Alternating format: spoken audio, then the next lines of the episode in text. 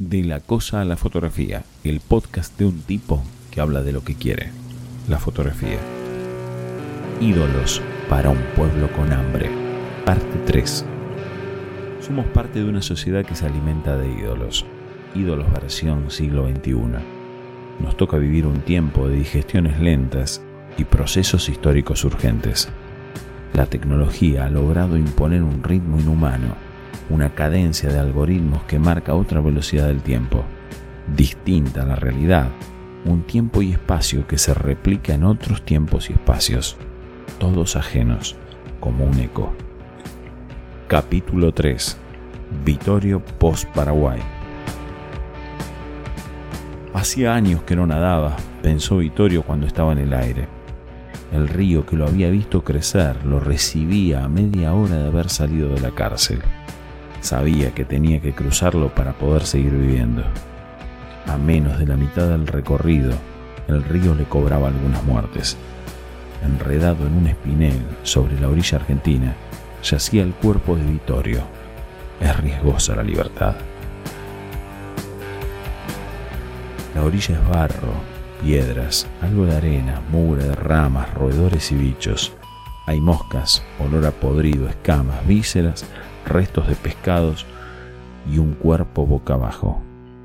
Anzuelos clavados en la espalda y piernas. Algunos cortes con las sogas y las redes son las huellas de su triunfo y derrota. Un pescador lo dejó tendido ahí y es observado por dos lugareños. Y se mueve. Vittorio se mueve. Vittorio tose y escupe agua. Un lugareño lo mira y un perro le chumba.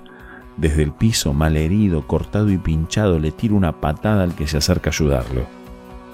El tipo lo putea y lo deja ahí. Minutos después, Vittorio se desenreda las tanzas del espinel, se arranca las brazoladas de las heridas y los anzuelos de las piernas. Al rato, camina por la orilla en dirección hacia donde bajaba el río. Todo un presagio. El río lleva barro, vida, sedimentos, destinos y también ilusiones. Vittorio bordeó la orilla hasta que algo le hizo mirar hacia adentro, hacia la tierra que ni había querido mirar. El aroma de una mujer caminando o colgando la ropa al sol se parecen mucho, pero él pudo diferenciarlo. Está a metros de él, o a unos pocos saltos, la mira desde el piso, serio, agazapado como un yaguareté ella ni sabe que él no sabe ni qué hacer. Los piedrazos, las puteadas y los gritos se superponen en el tedio de la tarde. Todo quieto, salvo para quien es corrido, para quien lo persigue y para quien se reincorpora arreglándose la ropa. Antes hubo un grito, un forcejeo, quejidos y gemidos de tal talle que despertaron a quien salió a defender a su prenda. En medio de la confusión, Vittorio corre adelante, oliendo a mujer, algo casi olvidado.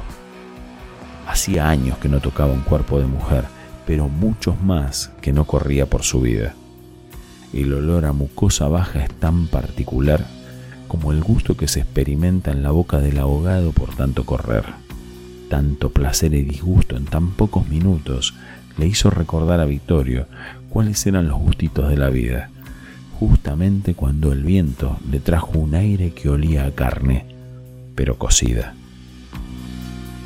Vittorio recordó que la carne asada huele a motín, pero sin plástico y más rica. Movido por la necesidad, se acercó como un bicho al foco, a donde un grupo de gente asaba algo en una cruz. Tal vez por cómo los miraba o por la saliva que escapaba de las comisuras es que fue invitado con un trozo de carne en pan. Sería para con él, el primer gesto de humanidad en años. Desde que salió de la cárcel, pasaron solamente 10 horas, ya estaba en otro país, con dos apetitos saciados. Pidió a sus benefactores que lo acerquen con la camioneta al pueblo, diciendo que conocía a gente de allí. Para ser más amables, comenzaron a investigar a dónde más precisamente llevarlo. Se sintió cercado, abrió la puerta y se tiró a la banquina. Tras el revolcón, Vittorio corre por las dudas. Siguió hasta donde creía que ya no lo verían. Anochece. A lo lejos las luces iluminan el cielo como algo amenazante. Es la primera vez que él lo ve. Va hacia allí con miedo e interés como encandilado. Un pueblo chico, casas que albergan a gente y que iluminan el cielo. Nunca lo había visto hasta entonces, jamás se había sentido tan solo. Estar afuera es esto, pensó mientras caminaba hacia allí sin querer hacerlo. La noche no ayuda a andar, es más, incentiva a quedarse. Hacía años que no dormía bajo las estrellas, pensó bajo el árbol en el que se había sentado a descansar. Cuando se despertó en medio de la noche, el horizonte iluminado le hizo creer que ya aclararía. Vaya metáfora y augurio le daba la ciudad de Encarnación. Al ver que el día no llegaba, el susto lo inquietó, pero el sueño te rescata, a veces, y solo en esos casos.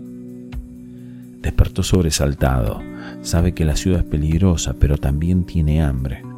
El horizonte sigue iluminado y lo llama como aquel bicho a aquel foco.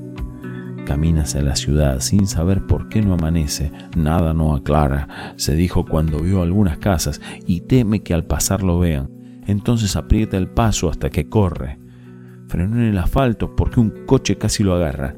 Sin golpes cae al piso y llora, aunque no sea de varón llorar.